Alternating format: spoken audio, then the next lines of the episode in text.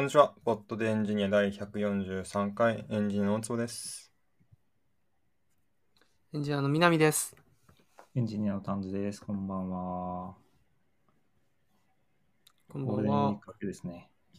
ゴールデンウィーク明けですね。ゴールデンウィーク明けですね。ゴールデンウィーク何してました？お二人は。僕はめっちゃ走ってました。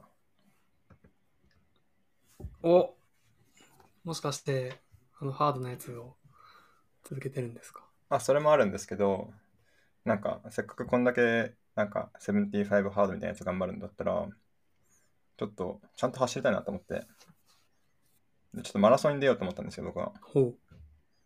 なので、マラソンに出る準備をしておー、いいですね。いいですね。え、東京マラソンとかですか？ではなくて。えっとですね、あの、僕もこの1週間ぐらいで頑張ってマラソンに詳しくなったんですが、えっと、東京マラソン大体3月にあるんですね。うんうんうんうんはい。で、えっと、まあ、なんで、東京マラソン出るとしても、あと10ヶ月ぐらいあるんですね。で、まあ、大体マラソンって当たり前ですけど、夏暑いんで、あの、秋、冬、春にやるんですよね。あ、じゃあ今からやるのですね。まあ確かに辛いですよね、夏は。夏ないんですよ。いや、あるのかもしれないですけど、なんか一般的にしマラソンのシーズンというと、秋に始まって春に終わるというのが一般的っぽいですね、どうやら。で、なんでまあ、ちょっと夏あるのかは知らないんですけど、まあ、夏出るのはちょっと、少なくとも僕みたいな初心者危ないだろうと思って、まあ、できる限り、この春のうち、春と言えるうちに1本出たいなと思って、で、秋にもう1本出たいなと思ったので、とりあえずいっぱい頑張って探して、5月中に走れるやつを探して、それを見つけたので、そいつを走ってこいと思います。おー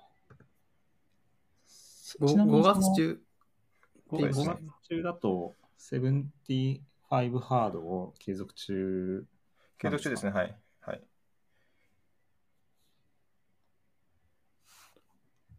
まあ、むしろ継続中の方がやりやすい5かなっていう。月も結構じゃあ時間ないですね。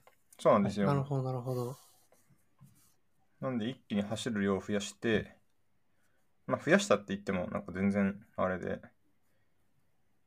4月、ゴールデンウィーク入ってすぐ20キロ走って、この倍か死ぬわって思って、ちょっと時間空けて次30キロ走って、そこから足はガッタガタで何もできなくなって、えー、あの、っていう30やったんですね。30キロじゃ走ってみましたね。はい。すごいですね。まあ、さ走ったって言っても、えー、すごい。後半5キロぐらいほとんど歩いてましたけどね。なんか30キロ走ったという実績が、まあでもなんかと40キロにつながるのではないかと思って。もなんか少しずつ伸ばしていくイメージですよね。そうですね。まあ、なんいきなり20とか30とかって結構すごい気がすまあ、なんかその前の週に10キロ走ったんでで、でも大坪くん45分あー2回1日で運動してるんですもんね。そうなんですよ。あただまあ運動の定義はストレッチから運動ということをいういうふうに主張しているので僕は。はいはいはいはい。ウォーキングも運動なので、まあ大る。体の場合はそうで、すね。ストレッチ大事ですね。うん。朝の、えーウォーキングと夜は、まあ、半々の確率でウォーキングするかストレッチするかって感じなんで、まあ、あれですかね。うん。フルマラソンに出るん。ですかそうです、フルマラソンです。おー、すごいな。まあなん。か、完走できるかわかん。ないん。ですけど、なんか秋を一発目にすると半年ぐらい練習してからやることになると思うなると思うんですよね。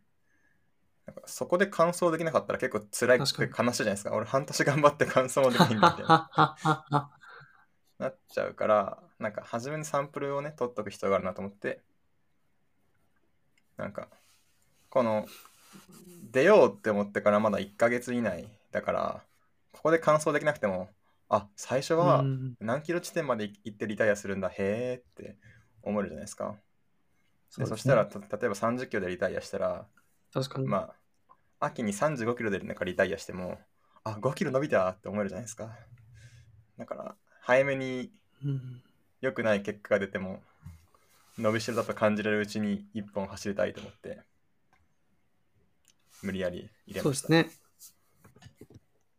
いや、いいですね。だからあれですよね。なんかこれは失敗ではなくて、あのー、1ヶ月以内だとこのぐらいしか走れないということが分かったという成果みたいな。そう。単なる基準点を打つというアクションなので、あの失敗なんかないんですよ、最初は。いいですね。いや、そうですね。失敗なんてないですからね。あれ？いいですね。ちなみになんか大坪君ってなるほど。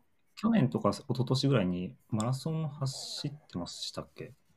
えっと、そうちょっと記憶力のいい人は嫌いなんですけど、えっと、いや、なんか既視感がある会話だなと思って。えっとですね、2022年の抱負で、俺はマラソンを走ると主張しました。ああ、どどうだったんですか？走ってないです。申し込まなかったんだっけ？申し込んでないですね。あの、東京マラソンに出ようと思ってたんですよ。で、ただ東京マラソン気づいたら、なんか申し込み終わってて、あってなったんで、まあ、いっか。まあ、ちょっと宇宙飛行士夢中だったんで、東京マラソンしかもなんか抽選とかだと結構当たりづらいし、そう、ほぼ10倍なんですよね。だから、その、10万円払ったら絶対走れるんですよ。ざっくり言うと。ちょこの言い方怒る人いるかもしれないけど、えっと、10万円以上の寄付をすると、その寄付した人人は先着順で走るという枠があるんですね。まあ、そのおかげで会場がやはり整備されて寄付ってことになってるんですね。えーそうですね、あのチャリティーランナーということになってまあまあまあ大事ですよね。はいえーまあ、という枠があり、まあ、じゃあ10万円払おうって思ってたんですけど、まあ、多分、でも10万円高えなって思いついた結果、こう積極的に東京マラソンの情報を得なかったんですよね。あ あの、リベンジで。そう10万円払ったらきつい練習が待って当日もきついって思ってたから多分、その、すごい頑張っては調べなかったんですよね。なるほど。すすいません、あの、蒸し返してしまいました。しかも3年前の出来事だった。3年、いや、に2022年だから、去年じゃないですか。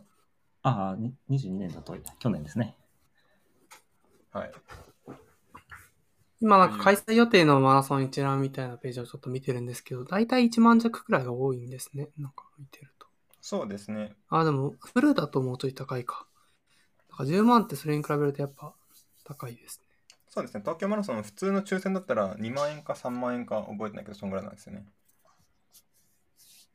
なんで、その東京マラソンみみそうえたいな、抽選でも必要なんですね。あ、抽選でも必要です。はい。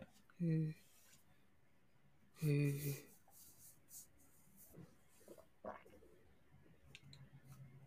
というわけで、はい。ちょっと頑張ってなるほど走行していこうと思っております。はい。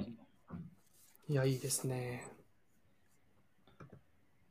あでですね、あの今度こそちゃんと走りきれるようにと思いまして、この前回マラソン頑張るとか言って何もせずに何もできなかったので、ちょっとあの自分の頑張りをね、ちゃんとみんなに見てもらおうと思ったんですよ。なんでちょっと YouTube 始めようと思いまして、ふんふんふんすごい。YouTube ライブで。マラソン YouTuber。マラソン YouTuber しようと思って、はい。え練習風景とかをあのやるんですか？何も考えてないんだけど、まあ僕がそのちょっと YouTube やってみたいと思った理由は1個あって、というのもなんかちょっとマラソン始めるにあたっていろいろ YouTube で調べ物してたんですよね。どれぐらいの練習をしたらいいんだろうかとかいろいろ見てたら、なんか多くの市民ランナー YouTuber があの3時間切ってからの人ばっかなんですよね。なんか YouTube 始めました。今のタイムは3時間切ってますみたいな人多くて。まあ、3時間切るって結構すごいんですよね、これ。どのくらいすごいのかわかんない。うんえっと、出走した人は大体4、5%しかサブ3では走れないですね。おーめちゃめちゃエリートじゃん。そうなんですよ。しかも、そもそもマラソン出ようと思う人の中でですからね。その、全成人男性とかじゃなくて。この前3 30キロ走ったのは何分ぐらいだったんですか？これ3時間、どのぐらいだっけ ?20 分ぐらいだったかな。で、えっと、大体多くのマラソンで制限時間が6時間から7時間ってのが多いですね。それぐらいの中で走りきれるんだったらうん走っていいよという感じになってて。まあ、まあ要するになんかもう仕上がってる感じの人ばっかなんだなと思って、なんかもうちょっと普通の人いないのって確かに思ったんですよ。なんか、応援したくなるマラソン YouTuber って感じそうそうそう。なんかもうちょっと初心者が初心者に語りかけてくれって思って、じゃあ俺が初心者として初心者に語りかけようと思って、そういうの取りました。概要欄に。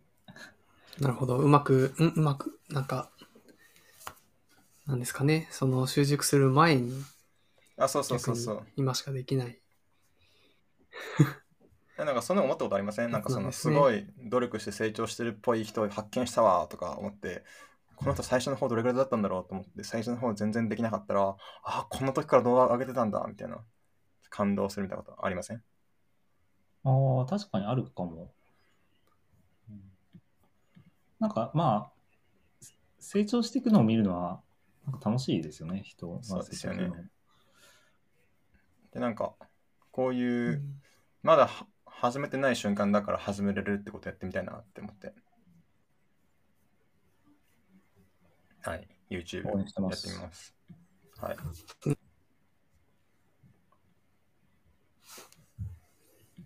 丹治さんは何してたんですか？ゴールデンウィーク。ゴールデンウィークは、自転車に乗ってビールを飲みに行って、あいや、これ良くないですね。あれ？で、あの飲酒運転ですよ、それは。引いて帰ってきて、あとは、あの、福島原発のツツアーというか、原発ツアーみたいなのがあって、そこに行ってきたのが、ちょっと、まあ、面白かったことですね。あの、そういうのあるんですね。そういうのがあるんですよ。で、知り合いと4人ぐらいでう行ってきて、んそもそも原発の20キロ以内とかって、まあ一部、えっと、立ち入り禁止、ん？き帰宅困難地域みたいな感じになってるんですけど、まあ普通に電車も通ってて入れて、20キロ圏内でツアーがあるんですよね。で、一番近いところが、原発、なんだっけな、記念館みたいなところが、実はし5キロぐらいのところにあって、原発から。う海沿いなんですけど、全然第一原発が見れるところまで、なんかい行けるみたいな感じで。ここ数年、あんまり放射能について考えてなかったので、いいろいろ、なんかガイガーカウンターとか見ながら、数値見ながら行くんですけど、ああ、まあ、表現が難しいけど、まあ面白かったんですよね。うーん。それはなんか何ミリシーベルトのぐらいのどこまで行くんですか？えっと、えっと、1時間あたりのなんか数値とかがだいたい0.05ぐらいが日本の平均ぐらいで、ざっくり。で、それが一時的に、本当に一時的に100倍ぐらいまで行くとこに、まあ、5分ぐらい滞在したりして、でもまあツアーの中でその累積の被爆量みたいなのが計算されていて、あの、ニューヨークにフライトで行くよりも全然低いように計算されてますみたいな感じで、まあ、行われてるやつですね。えちなみに他のことで気になって調べたら宇宙飛行士はだいたい1日1ミリシーベルトぐらいらしいですね。え、結構多いよね。多いですね。だから月に行くともっとらしいんですよね。なんか、ああ。ああ、なんか太陽が直接見れる場所だと結構やばいんじゃないですか。そうだと思うんですよ。月の裏側というか、その影になってるところだと大丈夫かもしれないけど。あ、でも言うて2ミリ宇シーベルト。宙服とかは一応まあ遮蔽する前提だとは思うんですけど、遮蔽した状態での話ってことですか？いや、ほとんど遮蔽できてないんだと思ってますけどね、宇宙飛行は。がガラスとあ、か、そうなんですね。え。えっと顔の部分とか弱そうだよね。なんかなんとか線とかにもよると思うんですけど、あの、まあそうですね。なんか鉛でしか防げないのどれだっけ？ベータ線だっけ？なんだっけ？で鉛とかわざわざそんなことはできない。うん、わりかし通ってるなと思ってた。覚えてないな。でもなんか日本人って多分今放射線量とか、なんか何マイクロシーベルトとかそういったものが伝わる度が多分世界で一番高いじゃないですか。確かにね。なんかいやで、復習、復習になったなって思う。ガンマ線ですね。鉛を使う必要があるの。あ、ごめんなさい。遮ってしまいました。そうですね。でもガンマ線ってめっちゃ強いやつですよね。そうですね。アンカーですね。エネルギーの高い。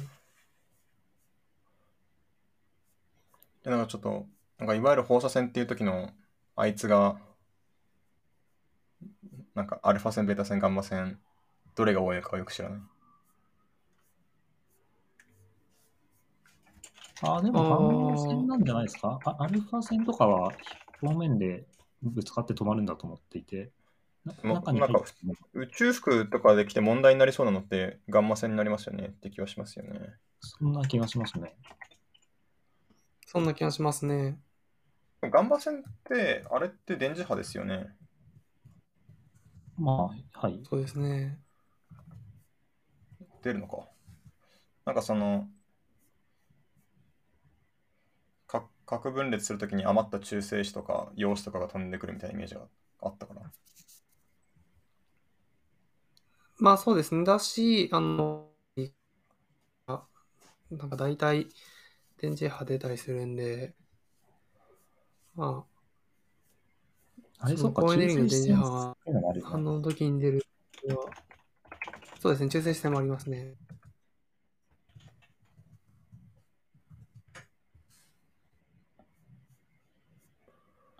あでも、あの、原原発、肉眼で見れますよ。あの、興味があれば。僕は原発を肉眼で見たことあるんですよね。福島原発はないけど。ああ、普通に動いてるとこの、まあ、安全なというか。あ、そうですね。あの僕、佐賀県出身なんで、佐賀県にはな原発があるんですよね。ああ、そっかそっか。なんかあの社会科見学みたいに行きましたね。うーん。限界原子力発電所かな。あ、やっぱり、なんか小、小学校とか中学校で行くんですね。うん、確か。小学校かな、あれ。ありましたね。うんうんうん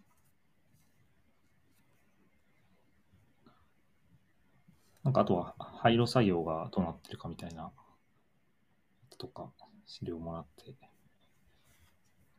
勉強して帰ってきたのがゴールデンウィークでした。いや、いいです。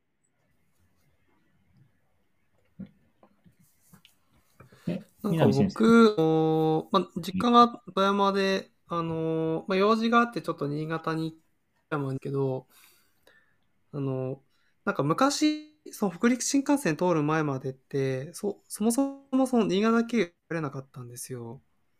うんうんうんで、まあ、具体的に言うと、なんか上越新幹線で、えっと、一応ユーザーっていうところに行ったかっていうのになって、なんか南さんのネットのの調子が悪そうですね。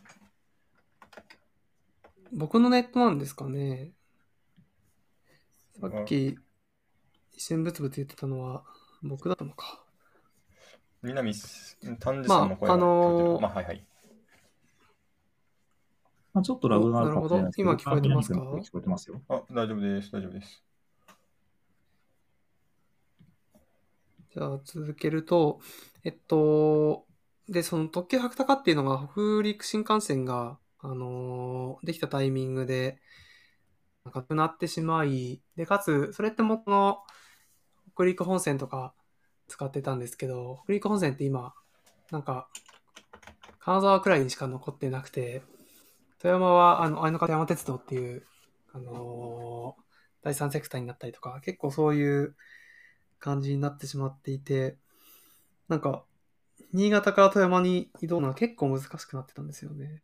えー、であのー実は東京から富山に行く方が新幹線が使えた感じになっていたんで、ちょっとそれが、あのあんまり調べずに行ったんで、びっくりしたっていうのが、僕のゴールデンウィークの思い出でした。で、まあ、用事を済ま済ませて帰ってきて、まあ、やってたことです。あれ、地震ありましたよね？ありましたね。に。そうなんですよあ、そうですね。あの、一応大丈夫だったんですけど、ちょうどホテルにチェックインした時に来て、なんかホテルのエレベーターが止まってしまって、あのーチェックインしたはいいが部屋に入れないとか、なんかちょっとそういうトラブルは。まあでも一日だけで、あの、次の日には、何ですか、何もなかったんで、まあ大丈夫でしたね。でそうですね、実家にも顔出すんですけど、まあ、他の家族も、ちょっとびっくりしたねくらいで、あんまり直接の被害を受けてなかったの。まあ大丈夫でした。確かにあれって、はい、えーっと、戻ってきました。ネットが切れて、今、ブツッと切れちゃったんですけど、まあ、そういうこともあるということで。なんかどっか適当そうですね、なところで、そういうこともありますね。今話してるのをつなげるという感じで、はい、いうわけで流します、か？まあ、そんなことめんどくさいので、あの、おそらく聞いてる人は、なんか無音になったと思ったらいきなりここから始まってるっていうので、もういいんじゃないかと思います。はい。はい。そうですね。なんでもいいんだけど、えーっと、なんか富山の話をしていた気がするが、あ、そうですね。あの、ま新潟から富山への移動と大変で、なんか昔の方が簡単だったなって、ちょっと、なんか、なんですかね、昔を思い出して、うん切ない気持ちというか、になったというのが、ちょっと僕の思い出でした。で、まあ、それは良くて、えっと、ゴールデンウィークの思い出はそんなもんですかね。なんか、エンジニアリング系のネタにいくつか置いてありますけど、まあ、文字が僕は気になってるんで、文字から聞きたいな。そうですよね。タイムリーな話で言うと、それじゃないですか？文章はおと、おととい、まあ5月6日ぐらいに、なんかニュースとかでいろいろ話題になってるやつですよね。あの、Python のスーパーセットだっていう言語。Swift と LLVM の生みの親のクリス・ラットナーさんの、まあ、発表したい。5月3日か、発表は。え、これ触った人います？はいです。触ってはない。あの、なんか話題にしてるのだけ見ました。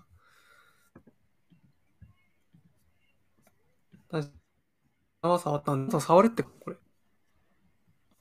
まあ、一応、ウェイティングリストがあって、僕はさっき気づいてその登録したので、まだ触ってないんですけど、プログラミング言語のウェイティングリストって確かに面白いですね。ね面白いですよね。これは処理器はどうなってるんですか？その、ランタイムがあるのか、コンパイルするのかどうなってるんですか？わからない。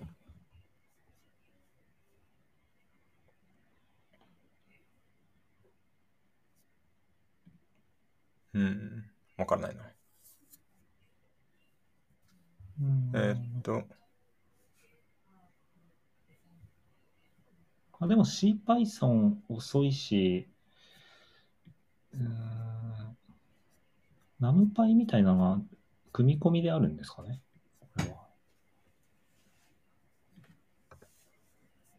なんか Docs を見てると、行列の掛け算みたいなのがめちゃめちゃ早い。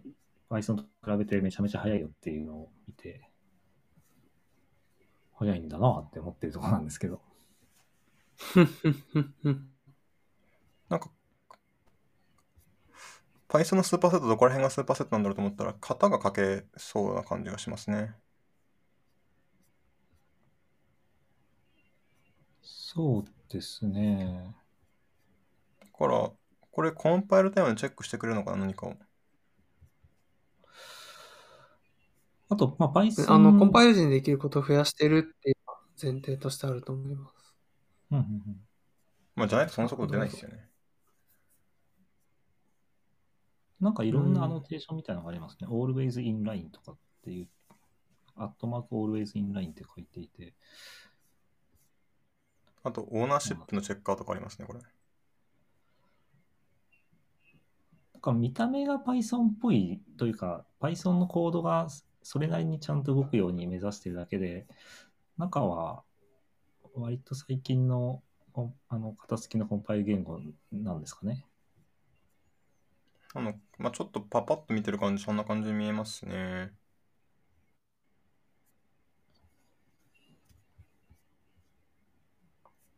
これ、ウェイティングリストに入ったら何が来るんでしょうね。そのウェイウェイティングが終わったら。あ、なんかあの Jupyter ラボみたいな環境気になりますね。に入れるようになるっていうふうにああ、ですね。コンパイラーくれないんだ。あ、面白いですね。それはなんか面白いですね。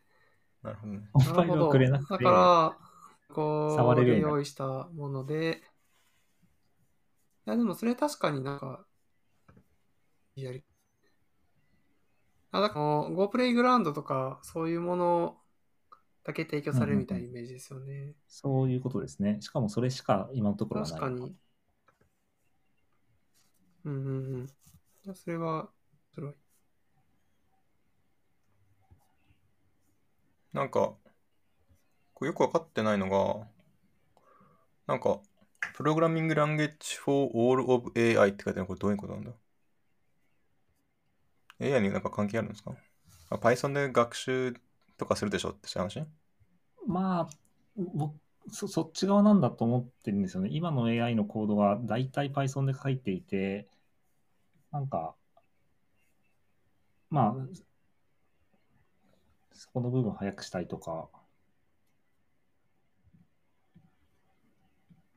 なんかそこら辺どうなんですかね、今、その、ナムパイとか結局 C で99%の遅遅い部分は実行されていて、のり付けの部分が Python で、そこも早くしたいみたいな動機なんですかね。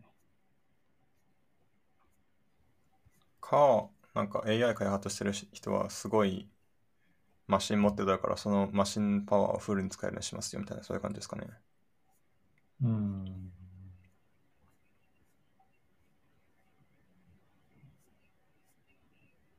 まあでも早いってこあとなんかその、ハードウェアスペシフィックなオプティマイゼーションとかを、あの、できることを結構念頭に置いてるっぽくて、まあ例えば GPU 向けの、あの、コード、コードというか、まあ命令を出力できるとか、そういうところを意識してるんだと思っていて、その MLIR っていう、あの、この文字で使われている中間言語が、で、中間言語、違う表現が。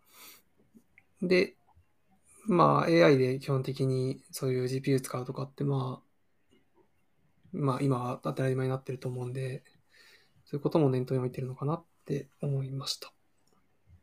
うんうん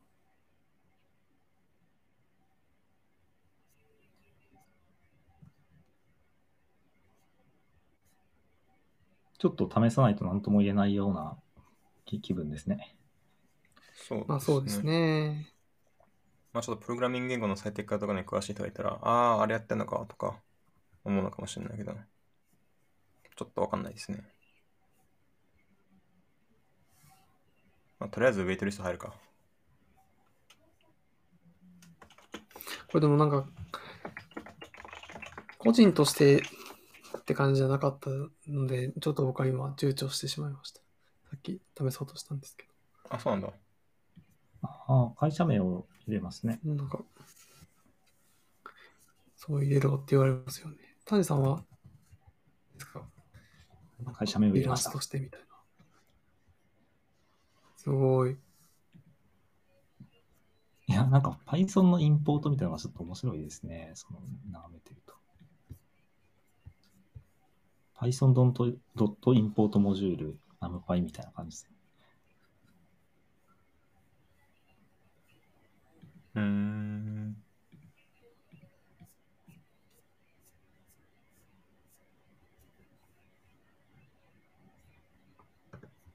え、会社名入れる場所ありました？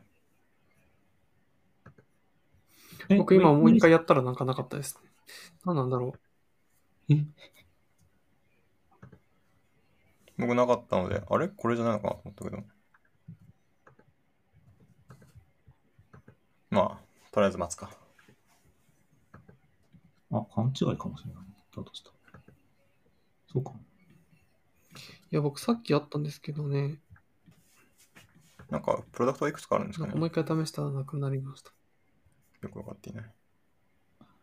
なんか Python って僕も全然分かってないんでちょっと話をしちゃうんですけど、G- GIL っていうのがあるので、結構並列で CPU で。あ、グローバルインタープリタロックですか？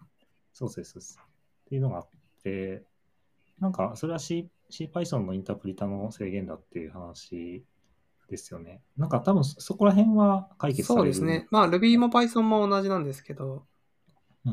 それもまあ解決はされてるとは思います。まあ、スレッドセーフにするために、えーいまあ、コアが2つあっても CPU 使えるのは同時に1個までみたいな、そんな感じ。そうですね、そうですね。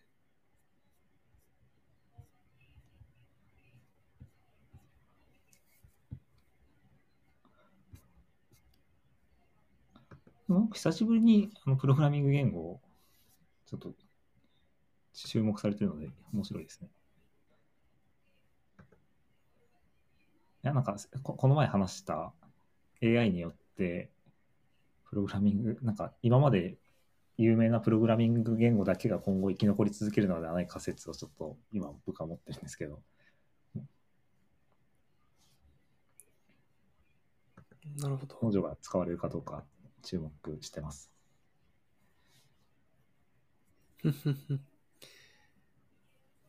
いいですね。なんか単純になんか Python に型がつくスーパーセットというだけですごく嬉しかったりする可能性あるんじゃないかなって勝手に思いました。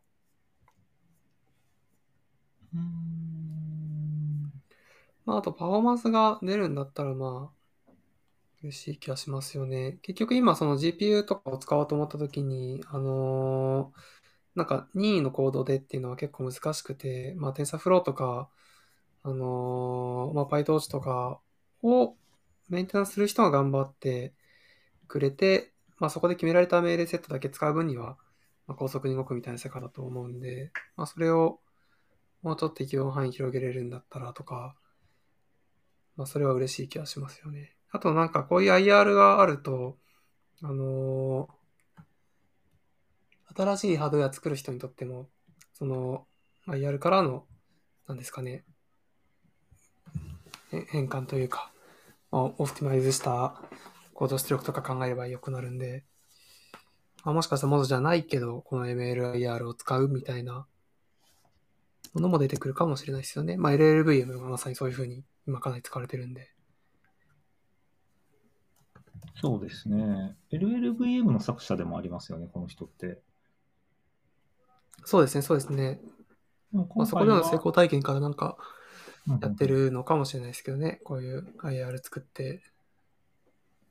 今回はやっぱりいいのも作っちゃうぞ GPU みたいとか、まあ、CPU の並列の命令とか、そこら辺を活かすので別な表現なんですかね。これなんかあんまり LLVM ではないですよね。LLVM ではそうでね。ないですね。LLVM、LLVM は LLVMIR っていうのを持ってて、それとは別で、このモジュでは MLIR っていうのを使ってるっていうような説明になってますね。うん MLIR ですね、確かに。そう、MLIR。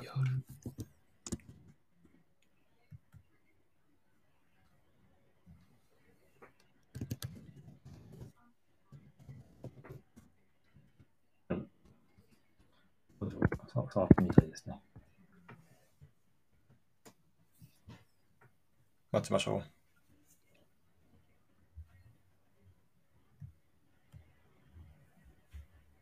このショーノートにある、 A Philosophy of Software Design をよ読んだっていうのは、あ、僕です。あ、大坪先生だった。ちょっと読んでみてます。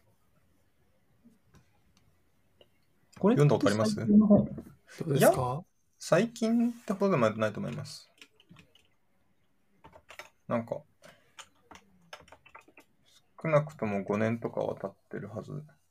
いつなんだろう。あ、2018年でした。ちょうど5年ですね。確かに。うん。読んでないです、僕。いいい、いいですか？いいですね。あの、日本語訳が多分ないんですけど、あの、すごく読みやすいんですよね、英語なんですけど。なんか、その各セクションのタイトル見たら、そういうことねっていう感じのことが書いてあって、あと解説、確かに、はい次って感じで読めるんで、なんか、適当につまみ食いしても、なんか、いいし、なんかちゃんと、なんか僕がこれ好きなのが、すごく薄い章めっちゃ薄いんですよね。なんかもう確かにこれ言ったらもうわかるもんねみたいな章は、すっごい薄くて、なんか、ちゃんと知りたいことが知る。りたい情報量に載ってるんですよね。なので、そういう意味ですごく読みやすいので、これはおすすめだなと思いまし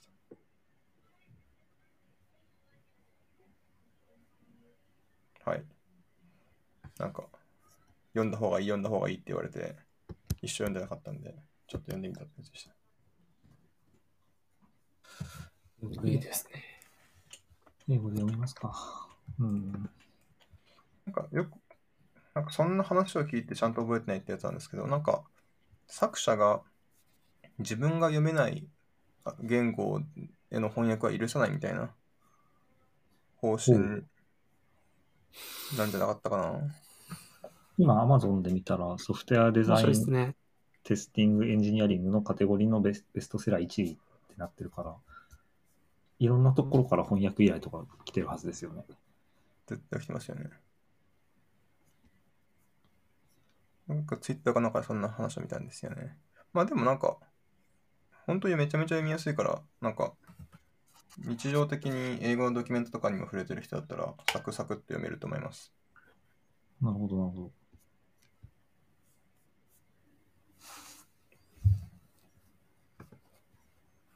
なんか目次見るだけでも大体わかりますしね。The Nature of Complexity. はい。Working Code isn't, isn't enough.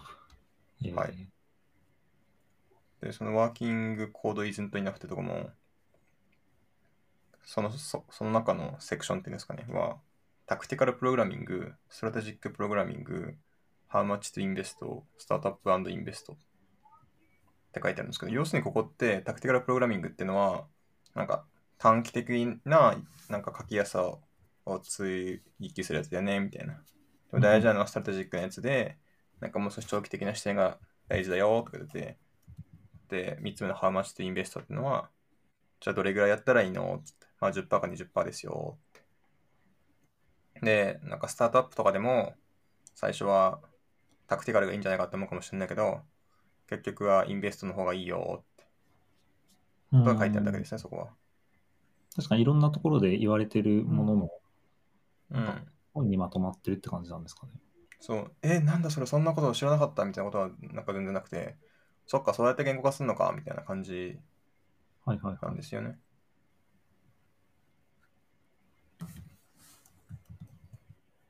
え、デザイン it twice っていう章がちょっと気になりました。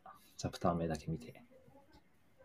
なんか、僕多分そこちゃんと読んでないですね。僕の読書メモ見たら、難しい。あ、ってかだけ書いてますね。あ、多分これそういうことか。どうせ難しいから2回やれってか、そう、多分ここはめちゃめちゃ薄いんですよ、確か。ああ、そうなんですね。えっ、と、ちょっと本を見に行こう。そうな、なんだこれって思ったんだけど、なんかたまにそういう章があって、はいってなる。なんか本とか書こう書こうと思ったら全部同じ分量書きたくなっちゃう人いるじゃないですか。そんな書かんでよかったやん、みたいな。なんかそのうん体制を保つみたいなの目的でもうちょっと足した方がいいかなって思っちゃう気持ちはなんかわかりますね。ね。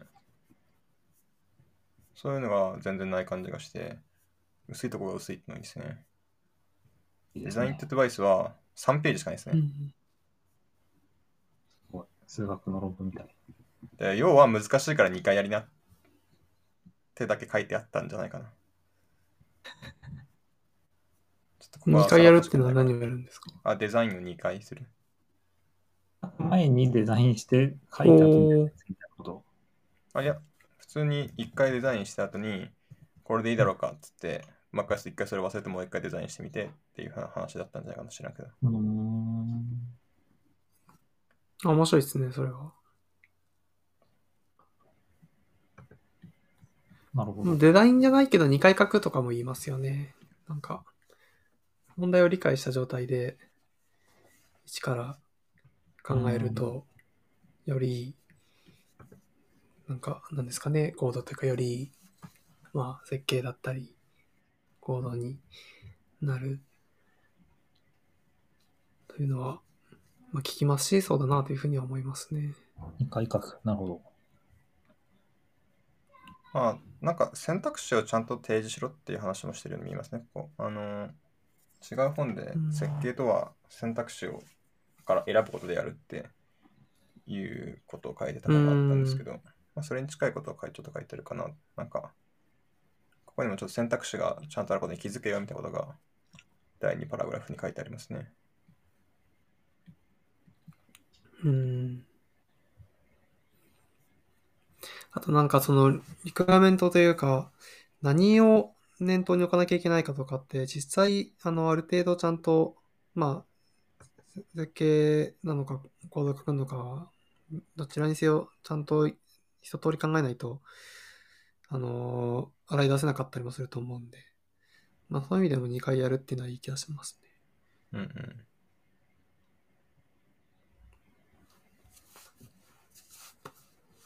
はい。そんなやつを、なんかちまちまちまちま読んでるんで、僕はまだ13章あたりをうろちょろしてるんですけど、え全部で何章あるんですか？20かなあ、あ、でも半分超えてるんですね。半分超えてますね。なんか、1日5分ずつぐらい読むみたいなことでちまちま進んでます。セブンティフ多ァイブいですねのおかげじゃないですか。ねそうなんですよ。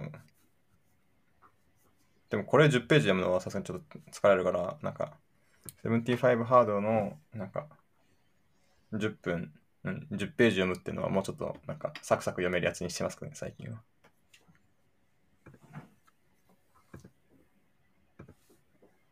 はい。まあちょっと途中で録音切るところも考えると、そろそろ時間かなと思うので、まあこんなもんですかね。そうですね。はい。はい。じゃあ、第143回、ポッドエンジェでした。ありがとうございました。ありがとうございました。ありがとうございました。